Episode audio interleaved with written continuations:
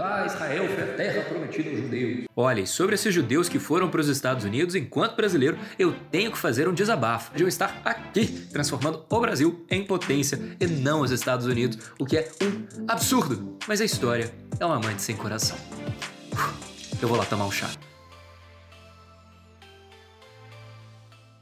Olá, seja bem-vindo ao Internacionalia, podcast para falar do que acontece no nosso mundo e por que você deveria estar prestando atenção nisso. Meu nome é Bernardo Nicolau e serei o seu anfitrião para este podcast. Como esse é o primeiro episódio do podcast, eu tenho que estabelecer algumas regras iniciais sobre como o podcast vai funcionar. Em primeiro lugar, o que vai acontecer aqui no Internacional? Nós vamos destrinchar alguns dos grandes eventos internacionais, tanto da história quanto os que estão acontecendo hoje em dia, falar o que eles são, por que, que eles estão acontecendo, quem que está envolvido, fazer algumas análises em cima disso, mas ao mesmo tempo também trazer fatos interessantes, curiosidades, algumas especificidades que não ficam claras pela mídia, interesse de outros países por trás e basicamente tudo que torna a política internacional tão interessante assim. E eu falo isso, e para alguém que não tem tanto contato com política internacional, pode parecer um pouco estranho, mas na verdade, política internacional é apaixonante e o meu dever enquanto anfitrião aqui desse podcast é mostrar que você também pode se apaixonar pela política internacional, se tiver o guia certo. Espero ser eu. O episódio de hoje nós vamos falar sobre um dos grandes conflitos da humanidade, o conflito entre Israel e Palestina. Eu vou te explicar em termos gerais a história, porque se eu for entrar nos específicos, poxa, nem cinco podcasts para acabar esse conflito, e falar também algumas das coisas que estão acontecendo hoje, que podem tornar o conflito entre Israel e Palestina reacendido mais uma vez. Gostou? É agora que você acena a cabeça. Então vamos lá.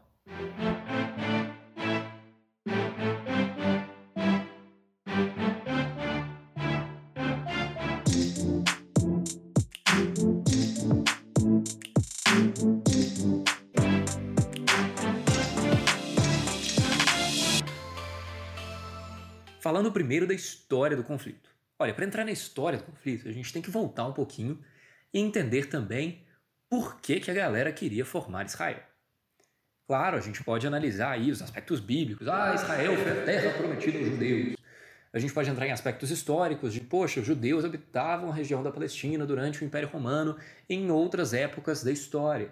Só que, em essência, o grande motivo que fez os judeus quererem formar o Estado de Israel quando ele foi formado, que foi em 1948, foi o movimento sionista.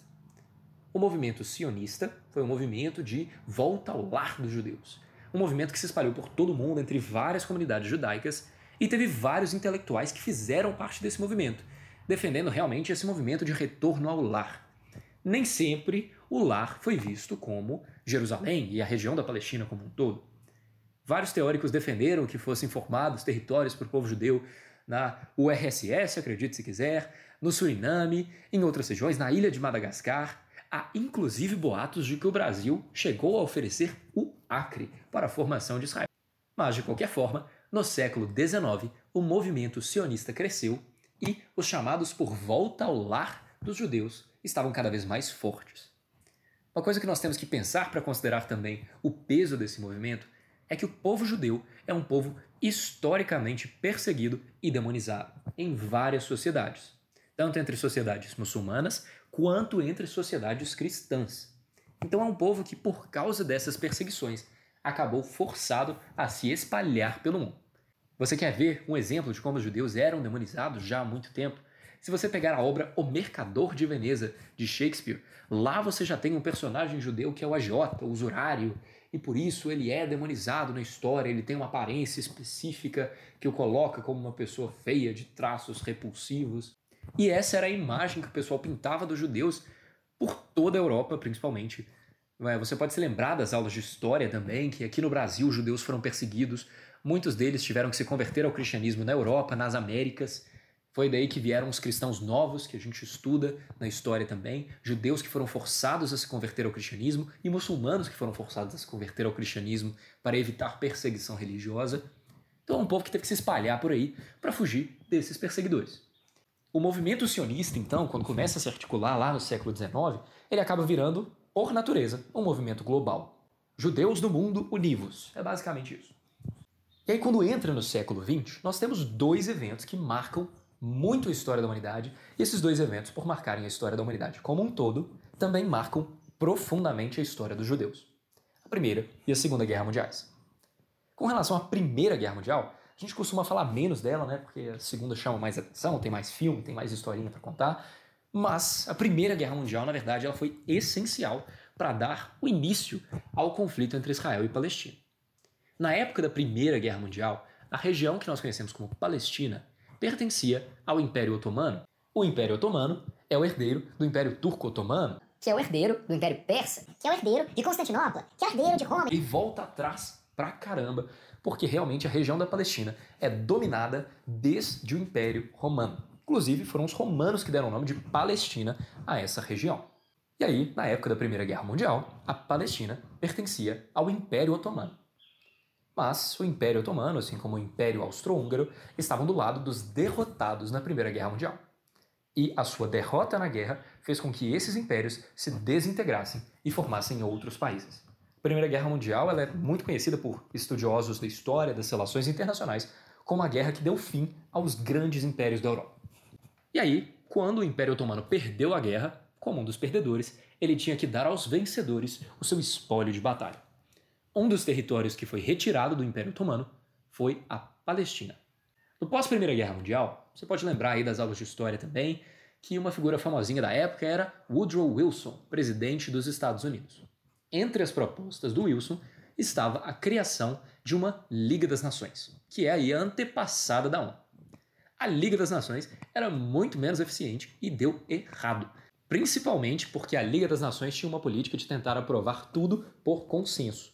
Só que as nações não conseguem concordar nem na cor do pano de mesa que vai ser colocado nas conferências, quanto mais em grandes questões.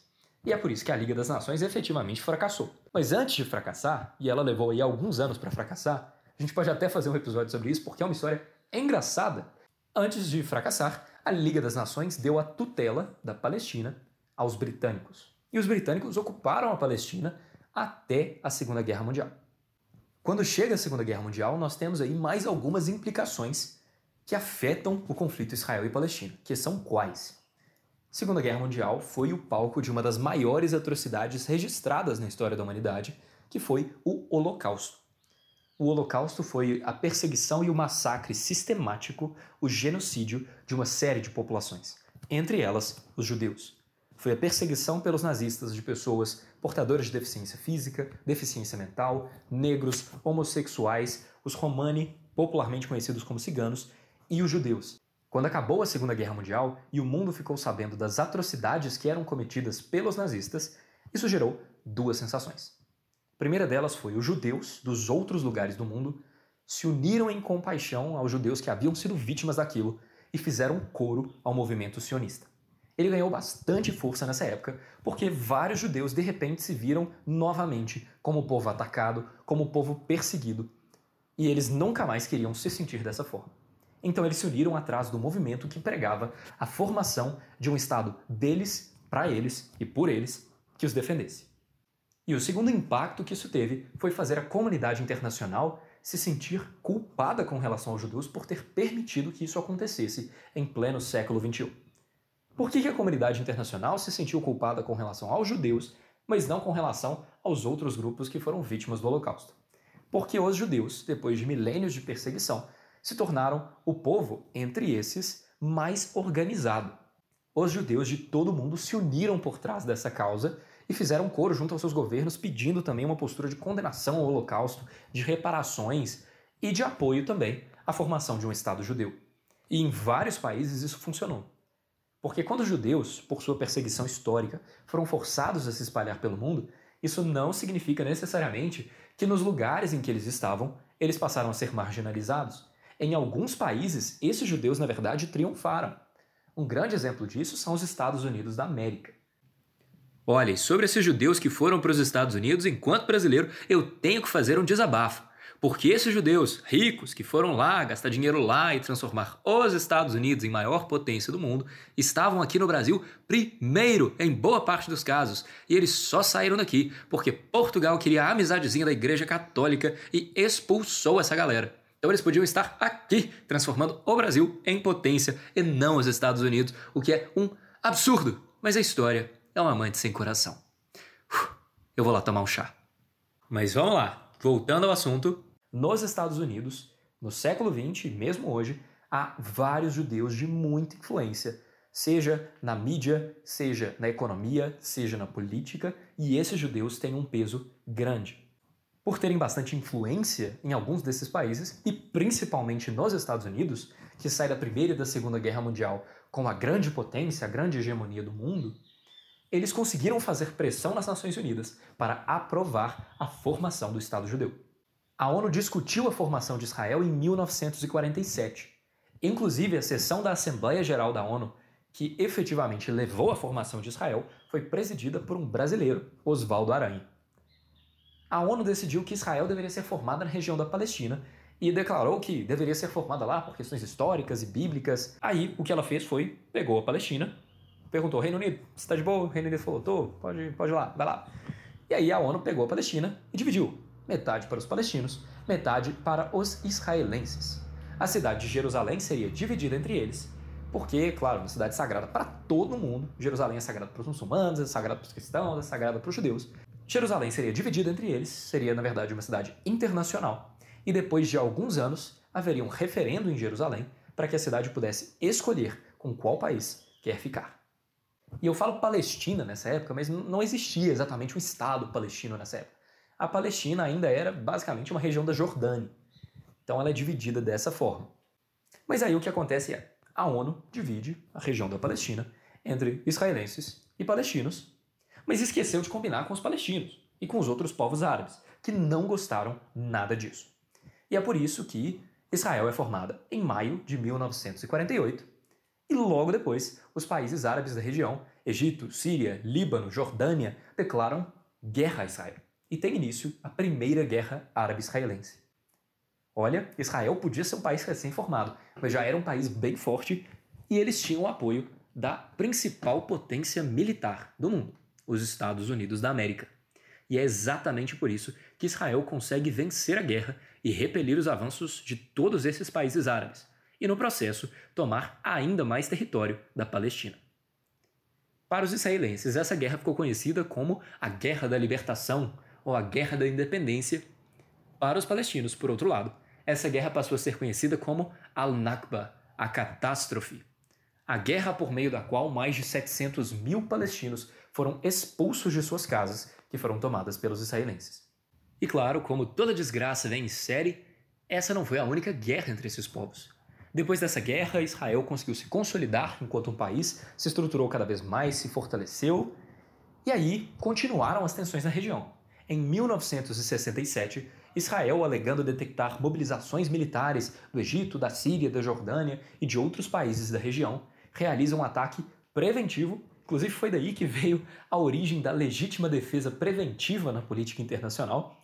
E aí realiza ataques preventivos a bases aéreas, estradas, outras bases militares, de Egito, Síria, Líbano, Jordânia e outros países que estariam envolvidos nesse ataque, o que ficou conhecido como a Guerra dos Seis Dias. Chama-se Guerra dos Seis Dias porque Israel ganhou a guerra em seis dias. E ao terminar essa guerra, Israel, na verdade, tomou mais território, não só da Palestina. Tomou as colinas de Golã, da Síria, e é muito importante que eles tenham tomado as colinas de Golã, dá muito problema nisso até hoje, porque as colinas de Golã são onde fica a nascente do Rio Jordão que é um dos principais rios que banha tanto Israel quanto a Palestina, quanto a Jordânia, e controlar a nascente do Rio Jordão significa basicamente controlar o volume de água disponível para cada um. Fora isso, na época Israel tomou também a península do Sinai. A península do Sinai é importante principalmente porque ela dá controle sobre o canal de Suez. O canal de Suez, para os que não sabem, é um canal que foi construído entre o Mar Vermelho e o Mar Mediterrâneo. É uma passagem no território do Egito que permite que os países cortem muito tempo de viagem, tendo que ir, por exemplo, da Europa para a Ásia, da Ásia para a Europa, e é uma rota muito importante, por exemplo, para navios de petróleo. Eles passam ali pela região do Mar Vermelho e de repente estão no Mediterrâneo, é muito mais fácil. Quando Israel toma a península do Sinai, ela toma do Egito o canal de Suez. Isso depois foi resolvido, o Conselho de Segurança mandou Israel devolver o canal de Suez para o Egito, mas de qualquer forma isso foi uma fonte de muita tensão entre esses países aí. E é exatamente por isso que depois de seis anos da Guerra dos Seis Dias, nós tivemos uma outra guerra bastante famosa, que é a Guerra do Yom Kippur. O Yom Kippur é um feriado judaico E por causa desse feriado religioso dos judeus, eles não poderiam retaliar a invasões no seu território. Tem algumas regras bastante específicas que envolvem Yom Kippur. E o Egito e a Síria sabiam disso. O Egito e a Síria fizeram um ataque a Israel nessa época. E olha, muita gente, quando vai falar da história de Israel, fala que Israel ganhou com bastante facilidade todos os conflitos que travou no Oriente Médio. Não é bem assim, não. A guerra do Yom Kippur, na verdade, foi um dos maiores apertos que Israel passou na sua história. A Síria, na verdade, estragou um pouquinho o avanço, mas o Egito é uma potência militar da região, pelo menos, não tanto quanto Israel, claro, mas tem sim armamento militar que tem que ser levado em consideração, e o Egito conseguiu causar muito estrago. O Egito chegou pela península do Sinai, ele conseguiu neutralizar todos os mecanismos antiaéreos e antitanque de Israel, e honestamente estava bastante próximo de ganhar a guerra de Israel quando Israel finalmente conseguiu retaliar. Israel, claro, retalia com auxílio dos Estados Unidos, com armamentos americanos, com apoio logístico e técnico dos Estados Unidos, e isso faz com que eles consigam equilibrar a guerra e, eventualmente, na visão de alguns, ganhar, na visão de outros, simplesmente empatar e dar fim à guerra. Na Síria, eles realmente deram uma surra, mas no Egito ficou um jogo mais equilibrado. E aí isso fez com que Israel e Egito, agora reconhecendo bastante a força um do outro, fizessem finalmente um acordo de paz. Isso também levou o Egito, depois de alguns anos, a reconhecer a existência de Israel em troca do retorno da península de Sinai. E por que, que eu falo que, na verdade, não foi uma vitória fácil para Israel se Israel foi atacado e mesmo assim conseguiu virar o jogo em cima do pessoal? Olha, Israel até hoje estuda o comandante egípcio que foi responsável pelos avanços do Yom Kippur, que foi Anwar Sadat. Anwar Sadat é estudado em Israel como um dos maiores comandantes militares do Egito e ele é bastante respeitado, na verdade, entre os chefes da cúpula militar. Depois disso, já teve mais conflitos entre árabes e israelenses, nada nesse mesmo nível da Guerra dos Seis Dias, do Yom Kippur, etc., mas já teve mais confrontos entre os países. Até hoje, a tomada das colinas de Golã é uma fonte de problema. Você tem também a, a construção do canal que passa por toda Israel, que reduziu o volume de águas do Rio Jordão, e isso a Jordânia questiona pra caramba, mas pelo menos os questionamentos estão mais estáveis. Nem todos eles hoje são feitos por meio de bombas. Mas e aí, o que está pegando na Palestina? Né? Porque eu falei dos árabes, dos israelenses e até agora não entrei muito na Palestina. Ao longo desses conflitos, quanto mais conflitos tinha, mais território da Palestina Israel tomava. A Palestina só foi reconhecida como Estado por muitos dos países há pouco tempo atrás, e não tem uma organização muito grande. À medida que Israel foi tomando o território da Palestina, a Palestina acabou dividida entre duas regiões. São as regiões que a gente conhece hoje como Cisjordânia e Faixa de Gaza. A faixa de Gaza é um pedacinho da Palestina que fica ali do lado do Mediterrâneo e próxima à Península do Sinai, e a Cisjordânia é a parte que fica entre Israel e o Rio Jordão. Entre essas partes também, com o tempo, a Palestina formou lideranças diferentes. Na faixa de Gaza nós temos o Hamas como liderança, enquanto na Cisjordânia nós temos o Fatah, e os dois fazem parte da Organização para a Libertação Palestina, que é uma organização que pede efetivamente não só por independência, mas por autonomia. Olha, à medida que Israel foi tomando território da Palestina, se formou basicamente uma tutelagem da Palestina por Israel. Israel não só tomou Jerusalém para si, como um todo, e fala que é sua capital indivisível, mas Israel também fez algumas coisas que são fruto de problemas no território da Palestina. Israel, em primeiro lugar, formou três tipos de região lá dentro. Você tem regiões da Palestina que estão sob controle administrativo e militar de Israel, regiões que estão sob controle administrativo da Palestina, mas militar de Israel, e regiões que estão sob controle administrativo e militar da própria Palestina. Isso no território palestino. Fora isso, Israel também estimula uma política de assentamentos na região da Palestina. Ele basicamente paga, subsidia cidadãos de Israel para que eles vão até o território palestino e construam suas casas, façam moradas, façam pequenas vilas, basicamente formem bairros na região da Palestina. E aí, esses bairros, Israel fala que pertencem a ele, que são seu território. É basicamente uma forma de colonizar o território palestino aos poucos. Inclusive, é uma das fontes de problema atual, e eu vou falar o porquê daqui a pouquinho. Fora isso, Israel exerce vários níveis de controle sobre a Palestina. Se nós pensarmos nas regiões que têm controle administrativo de Israel, por exemplo, é Israel quem determina quem vai ter alvarás de construção para construir casas, lojas e etc. E via de regra favorece israelenses que queiram comprar lá. É Israel quem determina quem vai ter carteira de trabalho e etc. Então tem todos esses problemas que envolvem Israel. Mas ao mesmo tempo, nós temos que considerar que é um problema complexo, não é um caso. Ai, tem um herói, tem um vilão. Porque se você pega, por exemplo, a região da faixa de Gaza, a faixa de Gaza é uma região que dá bastante problema. O Hamas, que comanda a Palestina na faixa de Gaza por muitos anos, foi um grupo terrorista que realizava ataques contra o solo israelense, explodia ônibus, atirava mísseis contra Israel. E isso gera muita desconfiança com relação aos palestinos também.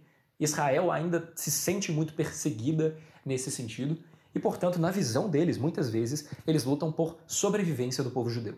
Não é o primeiro rodeio deles, não é a primeira vez que alguém quer expulsar eles de um lugar, só que dessa vez eles não estão dispostos a sair, quando eles finalmente conseguiram chegar à sua terra prometida. E aí a questão Israel e Palestina ela acaba ficando difícil por causa disso. Porque na visão dos israelenses, o que eles estão fazendo é justo porque eles são um povo perseguido. E na visão do povo palestino que realiza esse tipo de ataque, não todo o povo palestino, mas os que realizam esse tipo de ataque, eles também se sentem legítimos em realizar esse tipo de ataque, porque Israel está ocupando seu território e forçando a sua população a um estado de pouca dignidade. Olha, se a gente for entrar nos problemas específicos entre Israel e Palestina, tem muita coisa para a gente falar. Realmente dá para fazer mais alguns episódios de podcast sobre isso, mas aí ficaria muito cansativo para essa primeira versão. E dessa vez eu quero que vocês só sintam a vibe do podcast, para entenderem também o que, que a gente vai fazer aqui no canal. Para terminar o podcast, eu falei também que pode abrir um novo capítulo do conflito entre Israel e Palestina na atualidade. Por quê? Olha, é o seguinte: Israel tem como primeiro-ministro Benjamin Netanyahu. Netanyahu foi reeleito pouquíssimo tempo atrás também, está no governo tem muito tempo. E Netanyahu, entre algumas coisas, é investigado por corrupção em Israel. E não só investigado por corrupção, ele está sendo julgado por corrupção. As autoridades israelenses alegam que Netanyahu recebeu presentes e favores de amigos ricos. E aí, Netanyahu, para enfrentar esse julgamento, ele fez o que qualquer pessoa sensível na posição dele faria. Ele ligou para um amigo rico e pediu para esse amigo pagar o advogado dele. Netanyahu quer fazer algumas coisas antes de eventualmente ser retirado, caso isso aconteça. E é por isso que Netanyahu anunciou no início de junho de 2020 que vai começar a aplicar mais a soberania israelense sobre os assentamentos de Israel na Palestina. Já dá para ver por que, que isso é um problema, né? Porque se começa a aplicar a soberania de Israel sobre bairrinhos que estão formados em território da Palestina, o que você está fazendo é tomando mais território da Palestina. E aí entra mais uma dimensão de problema nessa disputa, porque uma das figuras que apoia Benjamin Netanyahu é o presidente Donald Trump. Em janeiro de 2020, Donald Trump publicou a sua Visão para a Paz. E essa Visão para a Paz trata principalmente sobre métodos de se conseguir a paz entre Palestina e Israel. É uma proposta do que pode levar à paz. Nessa proposta, há algumas coisas que são um pouco estranhas. A primeira delas é que Trump fala que Jerusalém Oriental pertencerá à Palestina. Mas, ao mesmo tempo, a proposta também fala que Jerusalém será a capital indivisível de Israel. Olha, se ela é indivisível, mas uma parte dela pertence à Palestina, tem alguma coisa aí que está errada. Para além disso, na proposta é estabelecido que, para a paz na região, o Vale do Rio Jordão tem que passar a pertencer a Israel. Só que o Vale do Rio Jordão é uma região no leste da Cisjordânia e é uma região habitada por mais ou menos assim 350 mil palestinos. Então, passar essa região para Israel significaria evacuar 350 mil palestinos dessa região. E também é uma das regiões mais ricas da Palestina, porque se está próximo ao Rio Jordão, isso significa que a terra é melhor irrigada, ela é mais fértil, ou seja, é uma terra mais interessante. Os palestinos, evidentemente, não vão aceitar essa parte do acordo. Benjamin Netanyahu também está correndo para tentar passar essas propostas e reforçar o comando israelense sobre o território da Palestina, porque as eleições dos Estados Unidos vão acontecer em novembro desse ano. Pelo menos da forma como está agendado, a gente não sabe ainda se eles vão remarcar, mas é improvável. E até o presente momento, as chances de Donald Trump de reeleição não estão boas, principalmente por causa da crise do coronavírus, da posição dele com relação às manifestações Black Lives Matter, pelo processo de impeachment contra ele que desgastou a sua imagem no país e também pela fúria dos democratas que não querem cometer o mesmo erro que cometeram na época da eleição com Hillary Clinton, que todo mundo achou que ela ia ganhar de todo jeito e ninguém foi votar. Agora tá todo mundo com a carteirinha de eleitor na mão para ir lá e tirar o Trump do poder. Então as chances dele, na verdade, não são muito boas. E a postura de Joe Biden, o seu concorrente nessa eleição, é contrária à postura de Netanyahu. Então Netanyahu ele tem que correr por esses dois motivos. ele pode sair do governo em breve e o maior apoiador dele, que poderia viabilizar essa proposta, também. E é por isso que eles querem fazer isso agora. E é por isso também que esse problema na Palestina está longe de acabar. Esse foi o primeiro episódio aqui do Internacional. Espero que vocês tenham gostado e conto com vocês para os próximos. Se você ainda não segue o nosso canal do YouTube, então acesse lá youtube.com e entre em Nick Internacional, onde nós também fazemos vídeos sobre grandes temas da política internacional e nacional e por que você deveria estar prestando atenção neles.